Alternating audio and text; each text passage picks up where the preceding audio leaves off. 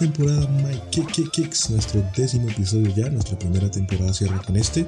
Esperemos les guste nuestro último episodio, así que tenemos un invitado muy especial desde México también. Eh, ¿Qué opinan ustedes cuando les digo de zapatillas? Pues generalmente uno piensa en cuero, eh, caucho, eh, laces en algodón, pero esta vez este señor que tenemos hoy las hace totalmente en madera. Así que ojalá les guste la entrevista. Tenemos eh, varias historias para que las conozcan. Cómo conoció a Tinker Hatfield, cómo conoció a Spike Lee y sí señor, simplemente con zapatillas hechas de madera. Así que no se pierdan la entrevista a Set Espadas en Instagram para que lo sigan. Y pues nada, nos vemos con esta entrevista. Próximamente nuestra segunda temporada va a estar un poco más lujosita. Vamos a subirle a nivel a esto. Así que nada, pues espero les guste. Mi nombre es Monfix Ronald les doy la bienvenida a esto que se llama My Kicks. Pero antes, siempre les ha gustado esta, estas cinco patadas, señores, pues a continuación no fuimos con esto.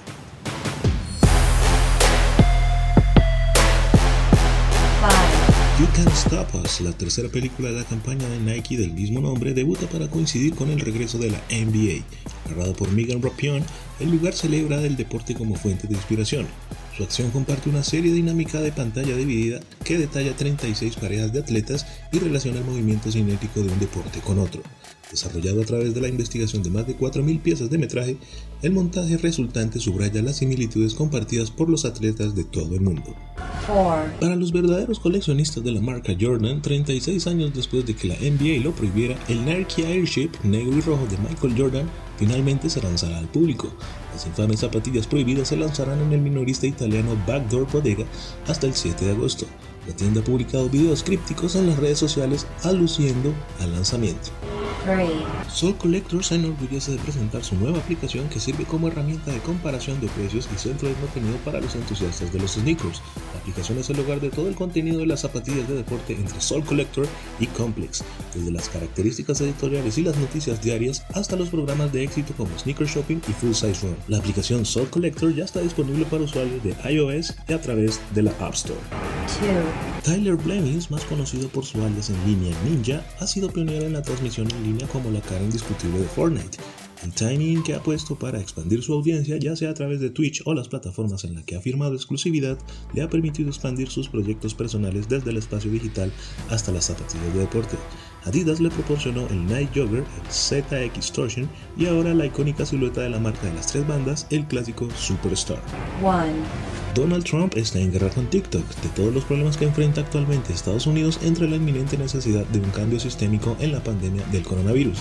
Presidente cerró la plataforma de redes sociales cuando abordó su avión el conocido Air Force One. Dijo a los periodistas que tiene planes de firmar una orden ejecutiva para prohibir la plataforma de redes sociales en todos los Estados Unidos. En lo que respecta a TikTok, los estamos prohibiendo en Estados Unidos, solo dijo Trump. La orden ejecutiva podría aprobarse tal vez hoy mismo. Síguenos también en Facebook como arroba MyKids.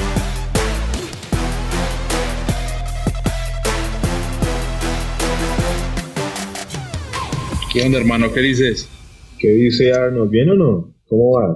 Todo, todo normal, podría decirse, porque andamos este, enclaustrados, pero pues eso solo nos empuja a pensar nuevas cosas. ¿no? Así es, mi hermano. Nada, nuevamente te agradezco.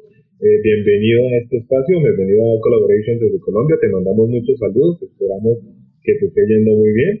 Eh, y nada, muchachos, pues el señor Arnold Espadas, este señor que está aquí hace unas estructuras impresionantes en madera y nos va a contar eh, cómo empezó todo este, toda esta tendencia y todo este trabajo que, que el hombre hace, toda esa habilidad más que todo. Entonces, Arnold, eh, ¿cómo empezaste con eso, mi hermano?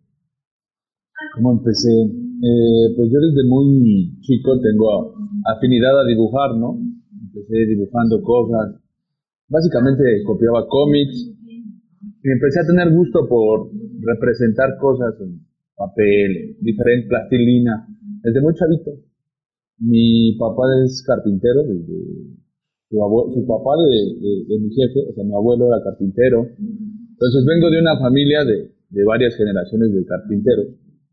Y, este, entonces, cuando yo empiezo a crecer, este, me voy a la carpintería, ya sabes, las mamás no te dejan hacerte menso y te mandan a aprender el oficio. Entonces, alternado entre la escuela, taller, aprendí el oficio, así como más experimental que, que otra cosa. Así, así fue el acercamiento hacia la madera.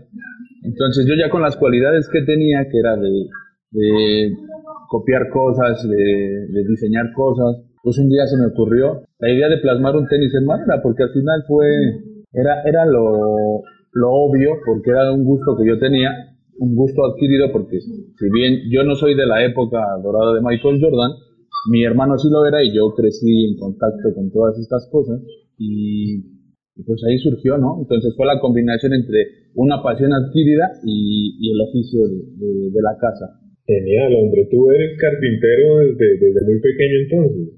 Pues como todos, todos en la familia, porque es un negocio familiar, somos, en el taller somos como 10, entre mis tíos y primos. Todos llegamos de la misma manera, llegamos pues porque no nos gustó la escuela o porque no pudimos. Entonces llegamos ahí al, al taller, empezamos a aprender y empezamos desde barriendo, lijando, cortando y así con base a la experimentación nos hicimos carpinteros. ¿Y cómo, cómo nació pues la idea de, no, pues eh, hagamos un, un, zapato? o sea, ¿cómo, cómo, cómo se sucedió eso? Pues justamente eh, yo las primeras cosas que plasmé en madera eran cuerpos. Me latió mucho la, la fisionomía, entonces me gustaba dibujar cuerpos y en la madera empezaba a hacer como ciertas cosas. Pero un día, un día en la tarde que andaba yo en estado de dinero, dije, ¿qué haré, qué haré, qué haré? vi y traía, traía puesto unas Jordan 1, que me acuerdo me acaban de, comprar, y fue las que copié, fueron las primeras que hice, un cachito de, madera muy pequeño, como de 15 centímetros por 15 centímetros, y salió muy bien, entonces de ahí arrancó todo. el sneaker más difícil que has hecho? El sneaker más difícil que he hecho es un Jordan 4 Jordan 4 White Cement, que se llevó Spike Lee. Ese fue el sneaker más difícil. O sea, que cuéntanos la historia de cómo conociste a Spike Lee y a, y a Tinker Hatfield. Veo que, que también tienes eh, fotos con Tinker Hatfield la Air Max 1, ¿cierto? Sí, sí. Mira, esas historias son muy, muy peculiares porque justo yo estoy convencido que, que nada en esta vida es fácil, ¿no? Y tienes que luchar por las cosas que quieres. Yo me enteré que yo me enteré que Tinker, Tinker, que Spike Lee venía a México, me enteré por, por un comercial, por un comercial en la tele y escribí por Facebook, escribí por Facebook a, a los organizadores y les dije, me gustaría participar, me daban la opción, me regalaron las entradas, pero solo tenía derecho a un meet and greet con él, que era una sola persona, este, entonces ahí entré en conflicto porque ya tenía una pieza yo elaborada, pero pues yo no hablo inglés. Entonces le hablé al que en ese entonces era mi manager y le dije, oye, viene Tinker, ya conseguí entradas al evento, pero no tengo más accesos al meet and greet. Entonces pasaba él o, pasaba yo. Sí, sí, sí. Entonces ahí fue un predicamento y le dije, no, pues pasa tú. Ya pasó. Pasó él, yo me quedé afuera. El tema de la traducción ahí, ¿cómo lo hiciste? Ah, pues yo lo llevé, yo llevé a mi agente para que me tradujera, ¿no? Pero resultó que yo no pasé, eh, yo me quedé afuera en las vallas con todos los fans, esperando, esperando a que firmaran las cosas. Y de repente veo que, que, entran influencers, que veo que entra gente, artistas a saludar a Spike Lee, porque la conferencia era de sobre cinematografía, no era nada que ver con los tenis. Claro. Eh, entonces, había mucha banda del medio que, quería que, que ya conocí Spike Lee, que quería que firmaran tenis, gorras de los Knicks, todo ese pedo. Entonces, cuando ellos ya están adentro en el meet and greet con Spike Lee, yo me quedo afuera, todo, todo emputado y enojado, porque no puede ser, ¿cómo están pasando todo el sillón? No? Eh, entonces, ya de repente abren la puerta. De hecho, yo estaba tratando de sobornar al de la entrada para que me dejara pasar y me dijo, y me, me bateó, ¿no? Sí. Entonces de repente se abre la puerta y, y yo dije, ¿a quién chingados le van a hablar ahora? O sea, y estoy aquí como tarado y de repente sale una chica con, con, una diadema y me dice, el artista, el artista tú. Y yo le digo, ¿yo? Y ya me pasan. Entonces ya, ya me pasan, okay. ya entro directo, pero pareció de película, hermano. O sea, se abrió, o sea, la gente que de medios de televisión, los que estaban ahí, los que los, los, influencers se abrieron, se abrió así un caminito y al fondo estaba Spike, estaba Spike Lee al fondo. Bien. Y entonces, literal, los reflectores estaban hacia mí, entonces yo estaba todo deslumbrado, y volteaba para todos lados, ¿no? ¿Ves qué pedo? Sí. Y me acerco a Spike Lee y está con mi amigo, y Spike Lee ya tiene mi escultura en sus manos, Oh, así, acariciándola, y me dice, mi amigo, mi amigo estaba muy nervioso, estábamos muy nerviosos. Eddie, se llama Eddie, por cierto. Este, estábamos tan nerviosos Sí. Spike Lee me pregunta, ¿It's for me? O sea, que si esa pieza era para él. Y volteo, y volteo a ver a mi amigo y le digo, ¿qué dijo? Y, se, y, se- y está, estaba en shock. Ese güey estaba en shock y yo solo aten- atiné a decir, yes, Sí. yes, yes. Sí. Y pues lo demás es historia, hermano. Se llevó ese tenis. A todos los que estaban ahí me dijo, me le dijeron, les dijo que, que, que me aplaudieran, que yo era un artista. ese pinche- no, O sea, fue, un- fue un momento muy, muy chingón, pero muy, muy cagado. Es una anécdota muy cagadísima.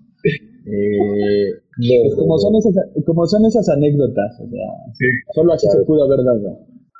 Mm, pues mi chamba sí ha dado la vuelta a nivel mundial. Me acuerdo que, que cuando eh, Sneaker News publicó mi escultura de madera Sí, en su sitio, sí. Empezó a hacer más boom. Me, había- me hablaba gente de Rusia, me hablaba gente de China, me hablaba gente a mi, a mi Instagram, más que nada. Eh, fue algo muy chingón. Eso fue hace casi cuatro años, tres años. sí. Eh, fue- pues son, son cosas que cuando te sumas a esta cultura, pues especiales. Que alguien reposte esto, que esto, eh, te hace, yo como creador, pues te enriquece, te enriquece y te dan más ganas de seguir haciendo cosas y más y más. Y no solo aparte de, de eso, sino pues que tu producto se está vendiendo hacia, hacia el exterior, viejo. O sea, eh, ya está, o sea, dio, como tú dices, dio la vuelta al mundo y, y más que todo, si, si tengas colaboradores que te ayudan a hacer los, los modelos que tienes. ¿Tienes un equipo o eres tú solo? El tema de madera, en la actualidad, no soy yo, siempre, siempre he sido yo. Sí. Obviamente mi, mi padre me ayuda a veces a algunas cosas, pero por lo regular soy yo el que termina las piezas, el que las concibe, el que las imagina, pues soy yo. Ahora eh, estamos agregando más gente al equipo en cuestión de redes, difusión, eh, todo ese pedo, pero sí, ahorita somos tres en el equipo, pero realmente el que hace las esculturas pues soy yo. O- no solo veo que haces sneakers, sino también camisetas. Estoy mirando igual, marica, o sea, camisetas, camisetas de Jordan, o sea, de la NBA. Ese jersey a mí, eh, pues eso no fue mi encargo ni nada, yo tenía ganas de hacerlo. De hecho, me despertaba y decía, ay, tengo ganas de hacer un jersey, tengo ganas de hacer un jersey. Y lo, lo hice y creo que pues, la respuesta de la gente fue muy buena, de hecho se vendió muy rápido. Y no lo, no lo planeaba, o sea, fue una escultura que, que fue meramente por gusto y resultó que pues, pegó. Sí, y, que, y que tú me dirás, tú me dirás el, el aspecto que tienen las fotos. Pues, ¿Qué te voy a decir, weón? Se está brutal esa vaina, weón. En cuestión de, del coronavirus, metámonos, digamos que, que en esta onda, ¿cómo ves este tipo de negocio ahorita en este tema de, de- cómo te ha ido con eso? Pues mira, ahorita, gracias a Dios, sí han caído varias cosas, pero pues obviamente se detuvo. Toda, creo que la mayoría de las industrias que no sean de primera necesidad se detuvo. Y obviamente en una pandemia, ¿de qué te sirve un tenis de madera? no? Bueno, ok, sí. Seamos honestos, pero la realidad es que hay gente que aún está muy posicionada, hay gente que tiene la facilidad y de hecho ese es el, el ¿cómo decirlo? El sector de la gente que siempre me ha comprado, el que tiene dinero. En la actualidad, obviamente, si esto sigue avanzando y la crisis se prolonga, pues seguramente no habrá pues, más chamba, ¿no? Pero pues, yo trataré de seguir creando cosas para mi gusto y para seguir mostrando. Exacto, y posiblemente vender. ¿Tú tienes una tienda online en donde la gente te pueda encontrar o algo así? A, aún no, aún no estamos desarrollando el sitio. Eh, no sé si se vaya con el nombre de Arnold Espadas o otro nombre, pero sí la idea es ya hacer una tienda online para que se mande todo a todo el mundo. Más Ah, fácil. Sí, es que, o sea, el proceso es, ¿cómo, cómo es el proceso de, de moldear esta vaina? O sea, a punta de fotos, dibujando con... Pues mira, yo siempre he sido muy práctico y casi no soy de, de estar dibujando lo que voy a hacer. Lo que hago es tener un tenis real frente de mí, medir, tratar de copiar las medidas exactas y ya de ahí, pues a mano, rey. Todos los detalles O sea, eh, con se- gubias. Sí. ¿Y tienes algún tipo de madera especial o que sea para tal tipo de modelos o algo así? Mira, eh, hay, hay, yo le digo, como empecé como carpintero, hay maderas aptas para todo tipo de cosas.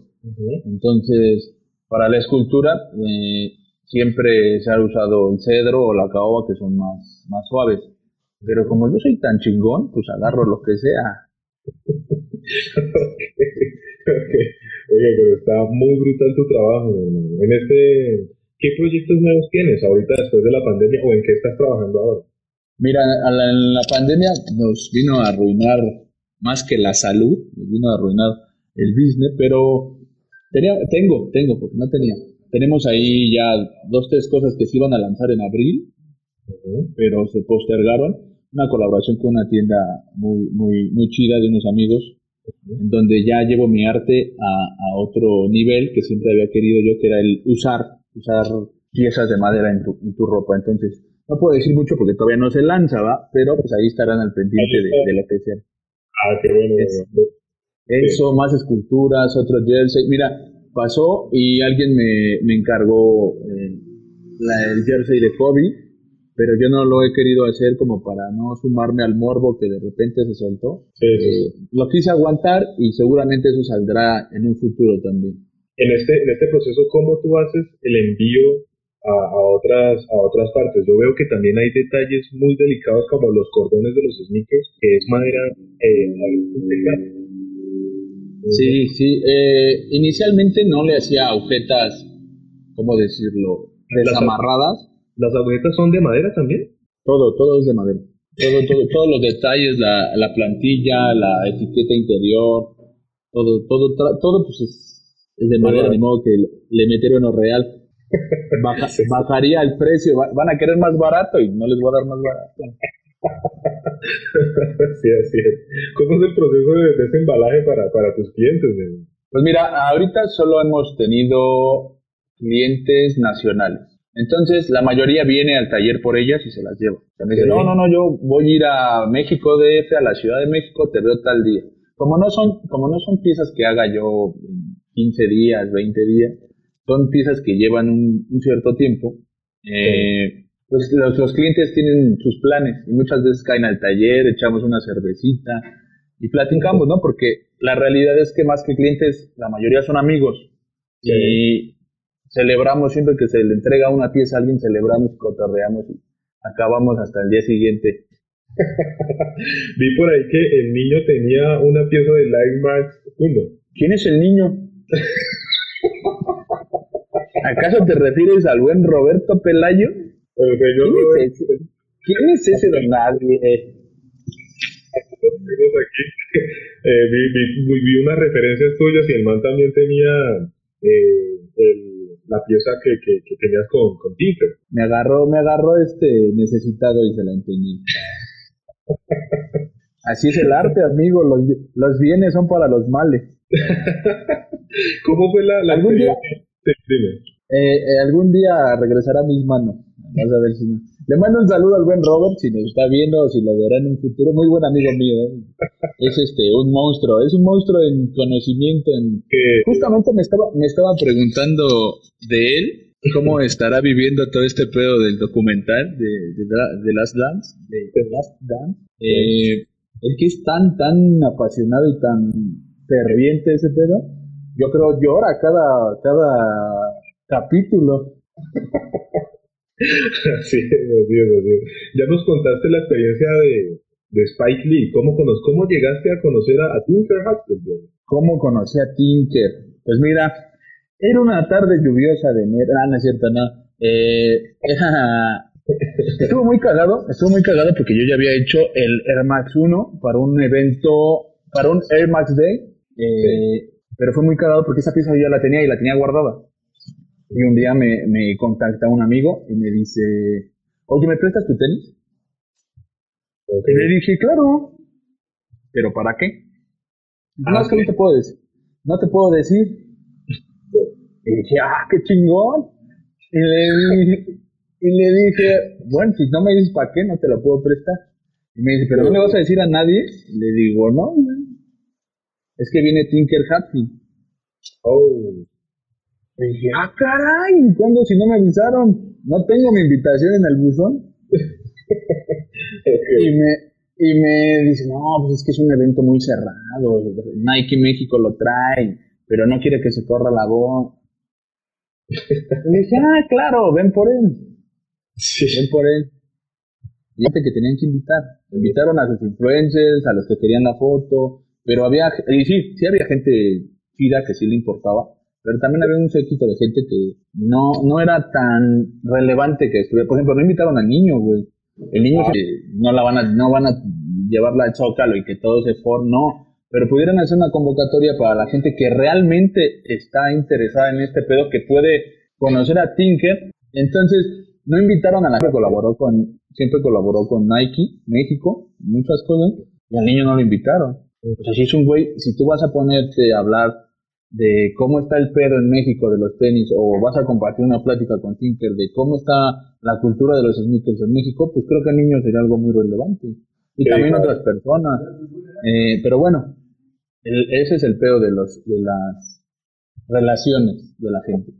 Pero entonces yo me enteré de eso llegué a una, llegué a una tienda que estaba aquí en Polanco y me dijo mi amigo, pues es que mira, yo no voy a ser grosero, tú préstame tu pieza, que te la firmen y te la regreso firmada. Y le dije, ah, perfecto.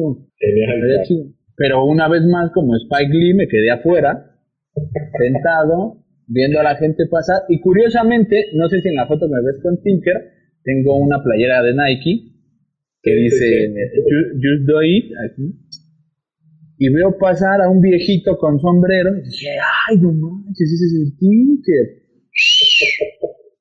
Entonces se empareja, pasa y me voltea a ver y ve mi playera y me dice, a lo lejos, y papá, dime. No, yo tengo que hablar con este carnal. Él se sube al elevador y yo me quedo abajo, afuera de la tienda, en la calle. Y dije, no, pues me voy a subir por las escaleras y me subí por las escaleras y ya veo cómo lo ingresan a la tienda y me meto atrás de él. ¿Qué crees que pasó? ¿Qué crees que pasó? ¿Te cogió ahí de uno? O sea, lo cogiste de uno, ¿qué? Me sacaron de la tienda. La seguridad me sacó de la tienda. Y me dijeron que pues yo no estaba en la lista y que no, no podía pasar. Rompieron mi corazón, más no mi perseverancia. Entonces agarré y me salí con todo ese coraje del clasismo mexicano y me senté en las escaleras y dije, ¿qué chingados hago? Dije, no, pues. ¿Y tú tienes, mi jefa. Tú tienes el tenis tal cual, así como está en la foto, o sea, sin nada, sin protección, sin nada, sí. Ah, no, el tenis yo no lo tenía, lo tenía mi amigo que ya estaba adentro, él sí estaba en la lista. Este, entonces él pasó, a mí me sacan porque yo ni siquiera tengo el tenis, ¿no? Además tengo pinta de ratero. O sea, sí. Entonces, pues me sacaron, ¿no? Me sacaron en ese momento. Y me senté en las escaleras y como dice mi jefecita, lo que es para ti es para ti. Claro, Me, senté y no sé cómo estuvo adentro la situación, pero igual salieron por mí. Tú eres el artista, pues a huevo, papá, aquí estoy. Y ya, y ya me meten, igual todos, ¡ah! Entonces, ya más mucho hablo con el Tinker, ¿no? Me preguntó cuánto me había tardado, me dijo que amaba mi trabajo. Y creo que alguien de ese tamaño ella sé que ve un trabajo le sorprenda, pues creo que habla mucho de la calidad de, la pieza ¿no? y del trabajo. Eh, entonces lo vio y me dijo en ese momento que él, él quería uno. Eh, y me empezó a decir que mi chamba estaba muy cabrona. Y creo que alguien de ese tamaño que se sorprenda con lo que tú haces. O sea, ¿qué no ha visto Tinker en el mundo? De la mano de Michael Jordan, pues ha visto infinidad de cosas, ¿no? Y que algo este, entonces él pasó, a mí me sacan porque yo ni siquiera tengo el tenis, ¿no? Además tengo pinta de ratero. O sea, sí. Entonces, pues me sacaron, ¿no? Me sacaron en ese momento. Y en este momento ya no se lo iba a regalar. Ya no iba yo a regalar nada. entonces, él le gustó y le, me dijo que, que estaría padre que, que podía llevarse uno.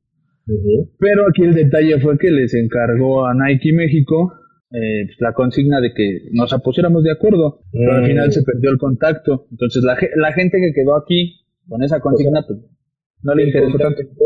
O sea, el propio contacto de Tinker, de Tinker lo, ibas a tener. Tinker me dijo a mí, ¿sabes qué? A mí me gusta tu chamba, quiero uno para mí.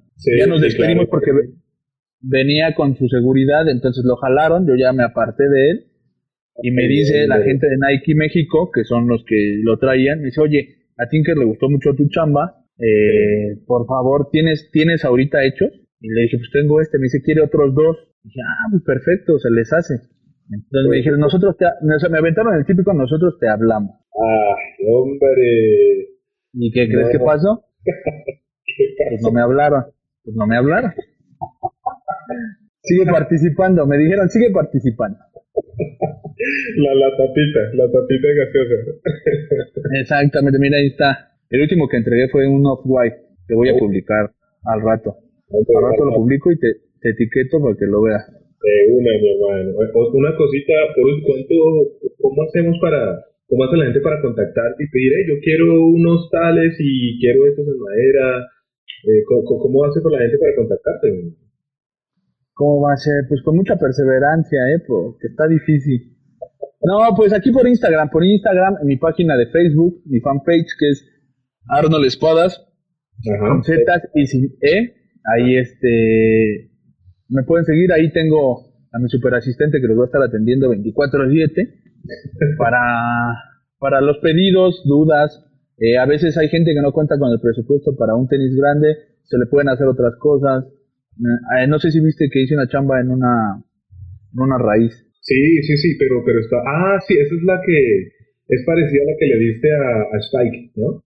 Ajá, a mí, a mí inicialmente creo, pero me gusta mucho porque visualmente creo que te llama más la atención. Es el Jordan 4, ¿cierto? Ajá, es el 4 y el último que hice fue un Jordan 1, que está, creo que es Black Toe, creo es el, el último que hice. Pero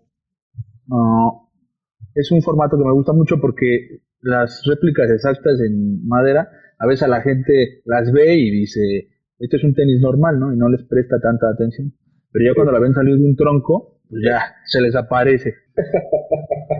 Así es, hermano. Bueno, nada. Hombre, viejo, viejo Arnold, muchas gracias por este espacio.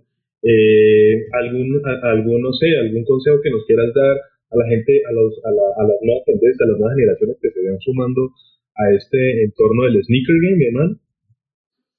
Pues creo que, lo que les podría decir sería que vuélvanse más creadores y menos consumidores, porque está muy cabrón. Está muy cabrón, creo que en esta cultura se necesita gente que esté aportando cosas nuevas y no solo gente que adquiera, adquiera, adquiera, tener, tener, tener. Sí, está muy chido tener los pares que tú soñaste, los que te dejaron algo. Por ejemplo, yo en la actualidad tengo pares que, que me gustan mucho, ya no tengo pares costosos, tanto la necesidad como el desprenderte de las cosas. Obviamente no estoy en contra de los coleccionistas, cada quien hace con su vida lo que quiere, pero sí la realidad es que las marcas o la el área de las marcas que está haciendo ese vínculo con la cultura debería hacerlo con la gente que tiene ganas de crear, no solo con su círculo que, que solo sube fotos. O sea, creo que les dejaría, sería una retroalimentación más, más vital eso de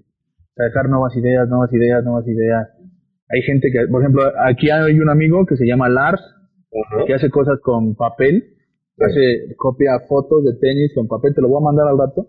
Mi trabajo, uff, o sea, mi trabajo es complicado, pero yo cuando veo el de mi amigo Lars, no, no, me, me, me agota, me agota verlo porque es mucha su dedicación. es mucha su dedicación. Y, y es muy bueno en lo que hace.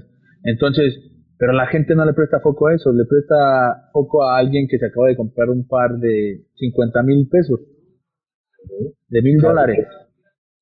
¿Tú qué opinas, por ejemplo, del hype? Son productos, o sea, pues para mí son como la misma, la misma base del producto, pero, pero es otro color y es una variación muy pequeña. ¿Qué opinas de eso? Pues mira, obviamente Jordan tiene que comer, si no, ¿cómo hace documentales?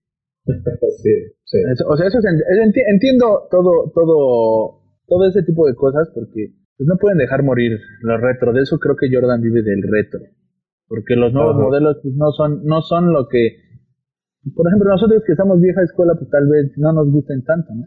Pero la realidad es que está bien que retomen los retros, está bien que los reediten, pero que los hagan con calidad. No sé si te has tenido la oportunidad de comprar un tenis recientemente, su calidad es muy, muy mala. O sea, el precio ha elevado, pero la calidad ha bajado. Así es. Entonces hay pares que se han lanzado como premium. Eh, ahorita me viene a la mente cuál, cuál, cuál. Hubo un Jordan 5 Premium que salió con detalle, detalles en piel. Sí. Eh, y ves la manufactura y es muy buena, pero el par en tienda, el retail era de 7 mil pesos. No sé cómo se maneja allá en Colombia, pero aquí es muy, muy, este, mucho dinero, ¿no? O sea, sí, pero corresponde a que tenía calidad. Ahora hay pares de 5 mil pesos, 6 mil pesos, y no tienen esa calidad. Yo soy fan del Jordan 4, y salió apenas Jordan 4 Black Cat, y está horrible. Muy liviano, o sea, de. Los materiales son muy malos, y eso como comprador o como alguien que tiene afición a adquirirlo, los ves y te desanima. Ese tipo de cosas en cuestión de los tenis. O sea, en la, pero ahora, con todo esto del coronavirus, pues ya cambia tu perspectiva, ¿no? Ya dices, ¿sabes qué? ¿Qué hago? ¿Me compro unos tenis o me compro cubrebocas? ¿O hago cubrebocas con tenis? Claro, ¿no? Igual eh, esa, esta tendencia ahorita, pues, por el coronavirus ha bajado muchísimo. Igual cuando se termine, yo creo que se dispara de una forma impresionante, creo yo. porque las, los lanzamientos que venían ahorita, ya para cuando se acabe van a estar en un outlet. El outlet Mira, yo acá en México todavía la reventa anda muy sobre. Acaba de salir el Fear God eh, y se acabó. en pleno no, no que muy preocupados, no que mucho miedo.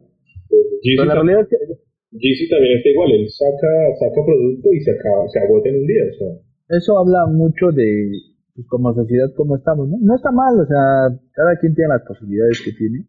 Solo que en mi caso, en mi caso particular, pues sí te pone en perspectiva qué está pasando y hacia dónde van tus cosas. O sea, yo sí pretendo hacer tenis de madera porque es una afición que me gusta mucho, pero trato, pienso yo, llevarlo a otro nivel, ponerle un poco más de, de mí a cada pieza, tratar de no hacer mm, reproducciones tan sencillas. O sea, yo ya sé que puedo hacer un tenis tal cual, pero me gustaría agregarles otras cosas y eso es algo que he replanteado en este tiempo que, que, que andamos aquí encerrados, ¿no? Y espero poder hacerlo. Ojalá, hombre, Enrique, otros, Enrique, otros materiales, involucrarle metal si se puede, otros materiales, plásticos, cosas así. Sí, todo, todo, todo conlleva un estudio de, de, de los materiales y práctica y error, pero sí, la idea es subir la, la línea, porque a raíz de que yo empecé a hacer esto, eh, y he visto gente que lo hace también, he visto italianos, he visto alemanes, y, y está chido porque eso habla de que, pues, se marca una referencia, ¿no? O sea, ellos en Instagram están midiéndose conmigo entre foto y foto qué calidad maneja quién, qué y qué. Sí. Porque ellos me han comentado, yo les he comentado. eh, y está chido ese, ese nivel de competición, pero ahora pues, yo quiero arrebasar esa línea y subir, subir el juego.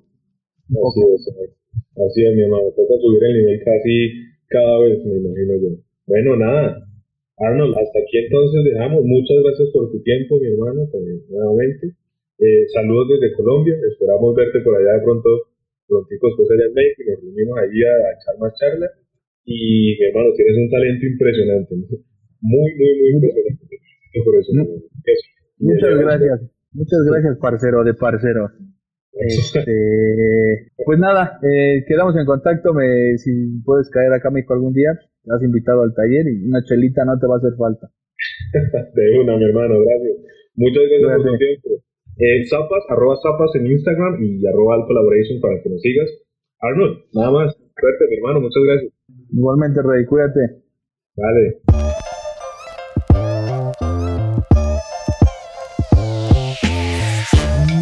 Llega a su recta final de la primera temporada, no se les olvide, así que no se les olvide seguirme en Instagram, a Z Espadas en arroba Instagram también tiene unos trabajos impresionantes que son sneakers hechos en madera desde los lasers, eh, desde adentro tiene una silueta que es salida de un Jordan 4, salida de un tronco muy impresionante, así que por favor denle like a su cuenta, también denle like a mí.